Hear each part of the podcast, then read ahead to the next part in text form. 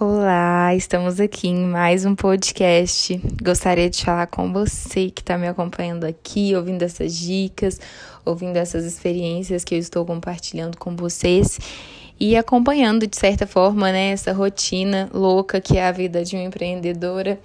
E mais do que uma empreendedora, uma empreendedora consciente. Hoje vim falar com você sobre um tema relevante e atual e trazer esse tema para o meu cotidiano numa situação que eu vivenciei que eu achei muito esclarecedora.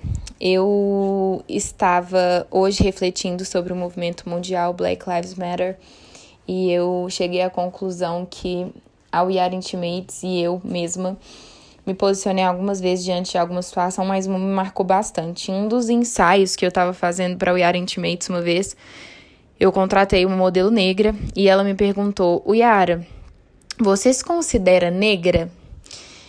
E aí, nessa hora, eu pensei assim: se ela tá fazendo essa pergunta, é porque essa pergunta faz sentido, né? Mas eu pensei assim: óbvio, porque na minha percepção eu não tinha esse preconceito.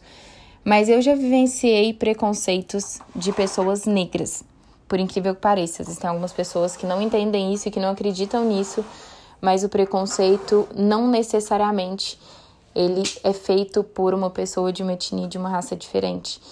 É, eu, quando eu vivi esse momento dessa pergunta, eu parei para refletir e eu falei, gente, realmente algumas pessoas não se assumem, né? Elas não se assumem, elas próprias tem o preconceito em relação à sua raça.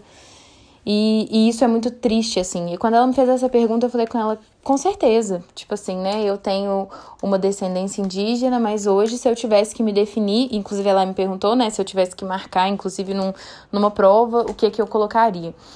E, e naquele momento ali, ela fez uma consideração se posicionando como modelo de diversas marcas, né? Que dentro do nosso ciclo de convívio e das empreendedoras que ela conhecia, principalmente aqui em BH, e que ela tinha se relacionado com alguns trabalhos, ela ela desconhecia uma empreendedora jovem negra no nosso ciclo em Belo Horizonte.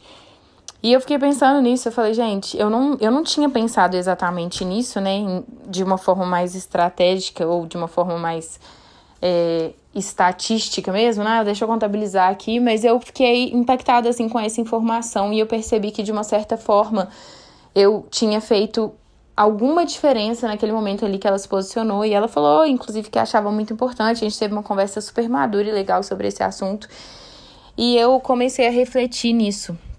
Porque realmente eu falo isso porque é uma dificuldade que eu vejo assim até mesmo na hora de contratar para fazer uma campanha, de, de encontrar pessoas nesse ciclo. Hoje a We Intimates, ela preocupa com isso sim, inclusive no momento de contratar um funcionário. E, e eu fico pensando assim, né? Quão representativos grupos, as minorias têm sido dentro da nossa empresa. É, e eu não estou falando minoria de percentual de população, tá, gente? Eu estou falando minoria de voz, porque existe isso.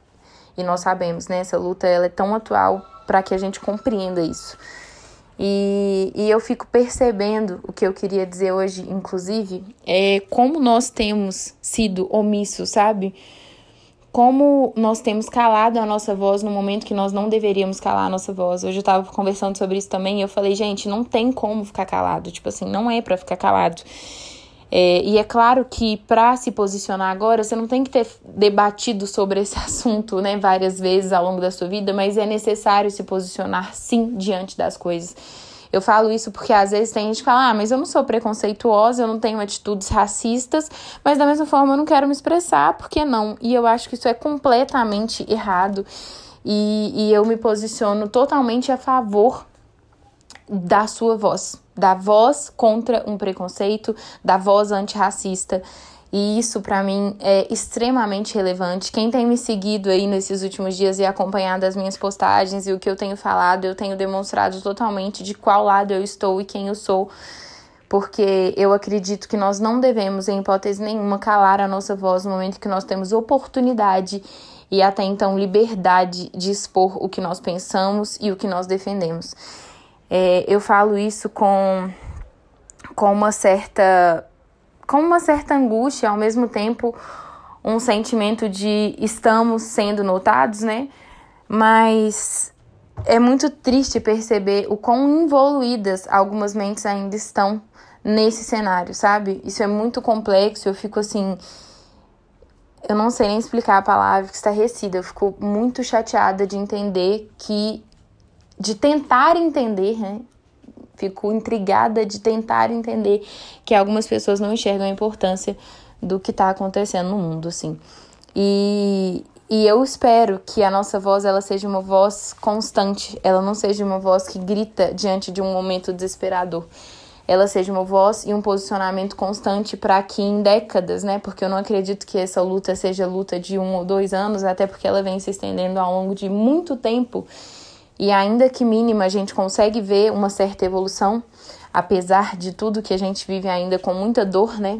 que é o que nós estamos levantando essa bandeira nesse momento, é, que nós possamos ser pais melhores para os nossos filhos, que nós possamos educar de uma forma diferente, que nós possamos consumir de uma forma diferente, que nós possamos ter um olhar crítico, sim, diante de situações preconceituosas e que você não seja a pessoa que cala a sua voz diante de situações incomoda, que incomodam, sabe? Eu, eu falo isso porque uma vez eu tava viajando, não esqueço disso, eu tava dentro de um banheiro de um navio, assim, e, e um, uma pessoa entrou bêbada nesse banheiro, uma mulher entrou bêbada, assim, e ela virou pra, pra uma faxineira do... que tava fazendo uma faxina, assim, né, dentro do banheiro, era até de madrugada, assim, e ela falou assim com a mulher, é, trombou nela, assim, pediu desculpa e derramou o copo de bebida, né? E falou assim: Você tá aqui para fazer isso mesmo. É, ainda bem que você tá cumprindo seu papel. E com muita grosseria, gente, aquilo gerou uma revolta tão grande dentro de mim que eu não tive como ficar calada, sabe? Eu não tive como ficar calada. E não vou nem ficar contando né, o desfecho da história, porque eu não quero me engrandecer de forma alguma, porque eu acho que eu fiz mais do que a minha obrigação. Mas o que eu queria pedir com esse podcast de hoje e alertar é que a sua voz importa e não permaneça calado em situações de injustiça ou situações onde demonstram um interesse de conquistar direitos ou de evoluir como população e como seres humanos, como pessoas. Isso é muito importante. E, e é o que eu peço, é a forma que eu me posiciono, e é o que eu acredito que seja um passo importante para a gente alcançar um, um, novo nível, assim. 2020 está sendo um ano muito desafiador, muito instável, muito louco, mas ao mesmo tempo ele tem balançado águas que que eu acredito serem importantes para um futuro diferente. E é isso. Um beijo para todo mundo. Eu espero que vocês gostem desse podcast e reflitam também depois de ouvir essas palavras.